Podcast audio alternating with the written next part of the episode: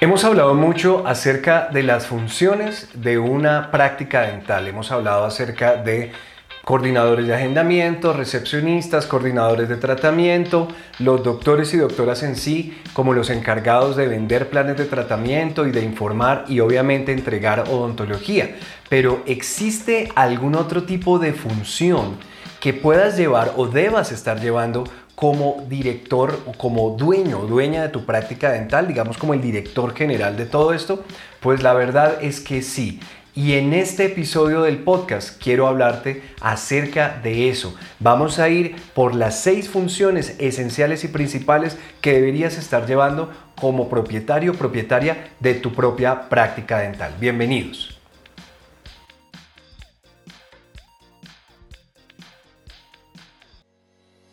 Como dueño o dueña de tu práctica dental tienes tus propias funciones.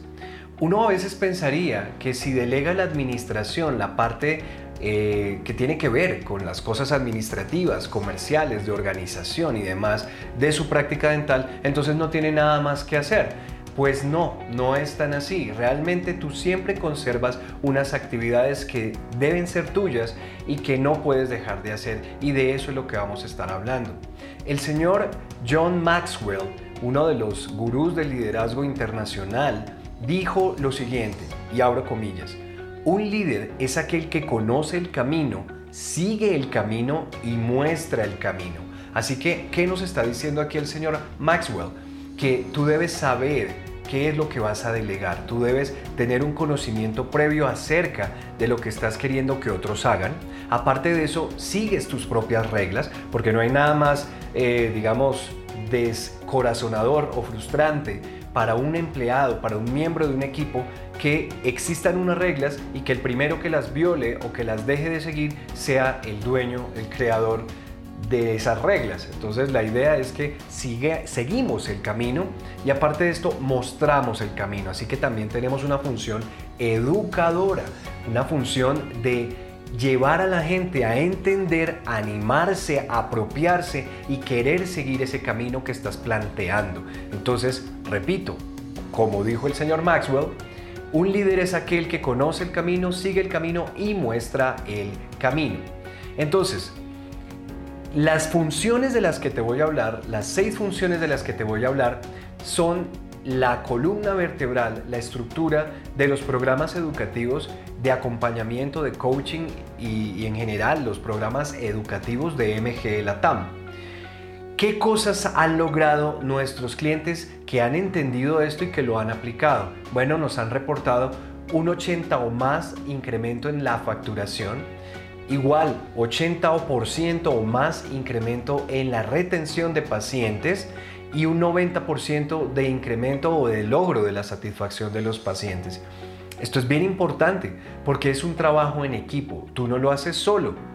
Tienes que tener un equipo para ello. Ahora, ¿cuál es la primera de las funciones que tienes que tener en cuenta? La primera función que tienes como propietario propietaria de tu práctica dental es contratar y entrenar a un office manager. Office Manager nosotros lo hemos traducido como coordinadora administrativa, coordinador administrativo, no importa el género por supuesto de la persona, administrador de la clínica, gerente de clínica, como tú le quieras llamar. No tanto el título es lo que importa, sino las funciones que desempeña. Esta es la persona que será tu mano derecha a la hora de llevar la práctica dental. Es la persona que te va a ayudar a lograr las metas, que te va a ayudar a coordinar al resto del personal y que te va a llevar a lograr o no los objetivos diarios, semanales y mensuales que van a ser eh, como resultado en sumatoria las metas generales de tu empresa. Muy importante, vital, fundamental. Y por eso es que una de tus funciones es encontrar, contratar y entrenar adecuadamente a esa persona. Podemos hacer un episodio específicamente eh, hablando sobre las, las cualidades que tiene que tener esta persona, creo que ya lo tenemos atrás en el podcast, lo podríamos hacer de vuelta o renovarlo, pero básicamente yo considero que es una persona que tiene que ser proactiva, tiene que ser capaz de trabajar en equipo y por, por sobre todo tiene que poder aprender, tiene que ser una persona que sea capaz de aprender por sí sola y ser entrenada también por otros. Entonces, uno de los productos más importantes para ti como dueño o dueña de tu práctica dental es ese, es lograr establecer un excelente Office Manager de manera que tú puedas delegar el aspecto administrativo. ¿Ven? Primero. Segunda función clave para el propietario o propietaria de una práctica dental, crear y aprobar las políticas. Las políticas que son, son la expresión de cómo funciona tu práctica. Básicamente se hacen o se han construido eh, en base a la experiencia negativa o positiva del pasado, pero también con un factor de imaginación, de qué cosas deberíamos tener como reglas del juego, como acuerdos grupales para poder llevar nuestra práctica dental hasta donde queremos llevarla. Además, son las herramientas que le vas a poder entregar a tu Office Manager para que pueda hacer el trabajo que quieres que haga, que es que lleve a cabo las metas y que ejecute la visión que tú has plasmado para tu propia práctica dental. Es difícil hacer eso cuando tú no tienes claro qué es lo que la persona que ha creado todo desea que, que se logre. Es muy complicado. Si tú no le ayudas con esa información, tal vez lo que vas a encontrar es que el Office Manager va a terminar haciendo una empresa completamente diferente a lo que tú realmente querías hacer y vas a empezar a tener problemas. Entonces, lo ideal es que esas políticas se hagan. Ahora, no significa que tú seas la única persona que debe escribir políticas o redactarlas. No. De hecho, cualquier persona en la práctica dental debe poder sugerirte políticas y poderte decir, mira, eh, eh, doctor, doctora, necesitamos aquí establecer cómo es que vamos a hacer tal cosa, tal procedimiento administrativo, incluso clínico. Bueno, sugiéreme cómo lo deberíamos hacer, tú que estás ahí todos los días en esa posición, y yo lo acomodo para que se convierta en una política. Así de sencillo. Incluso por cuestiones de tiempo. Tú puedes eh, pedirle a alguien que te transcriba las políticas, incluso al Office Manager, ¿no? Tú se las grabas como una nota de voz, se las pasas o grabas un video y la persona lo transforma en un documento que puede ser eh, conocido, que se puede registrar y que se puede archivar para que toda la gente, no solamente en el presente, sino a futuro, tengan acceso a esa información de cómo es que se maneja esta práctica dental en particular. Tercera función clave para el propietario de una clínica dental, establecer e impulsar la visión de la práctica dental. Tú impulsas a tu equipo hacia el logro de una visión, una forma diferente de practicar la odontología. Este es el escenario ideal, una meta, los propósitos sin los cuales ellos estarían sin ningún tipo de dirección. Claro, esa visión debe ser, de hecho, debería ser una de las primeras políticas que tú escribes, es qué es lo que queremos hacer y cómo es que lo queremos hacer de manera que nos sintamos bien. ¿Cómo es que vamos a practicar la odontología? Porque si tú solamente estableces producción, solamente estableces objetivos productivos como vamos a facturar tanto en el año, tanto en el mes, etc.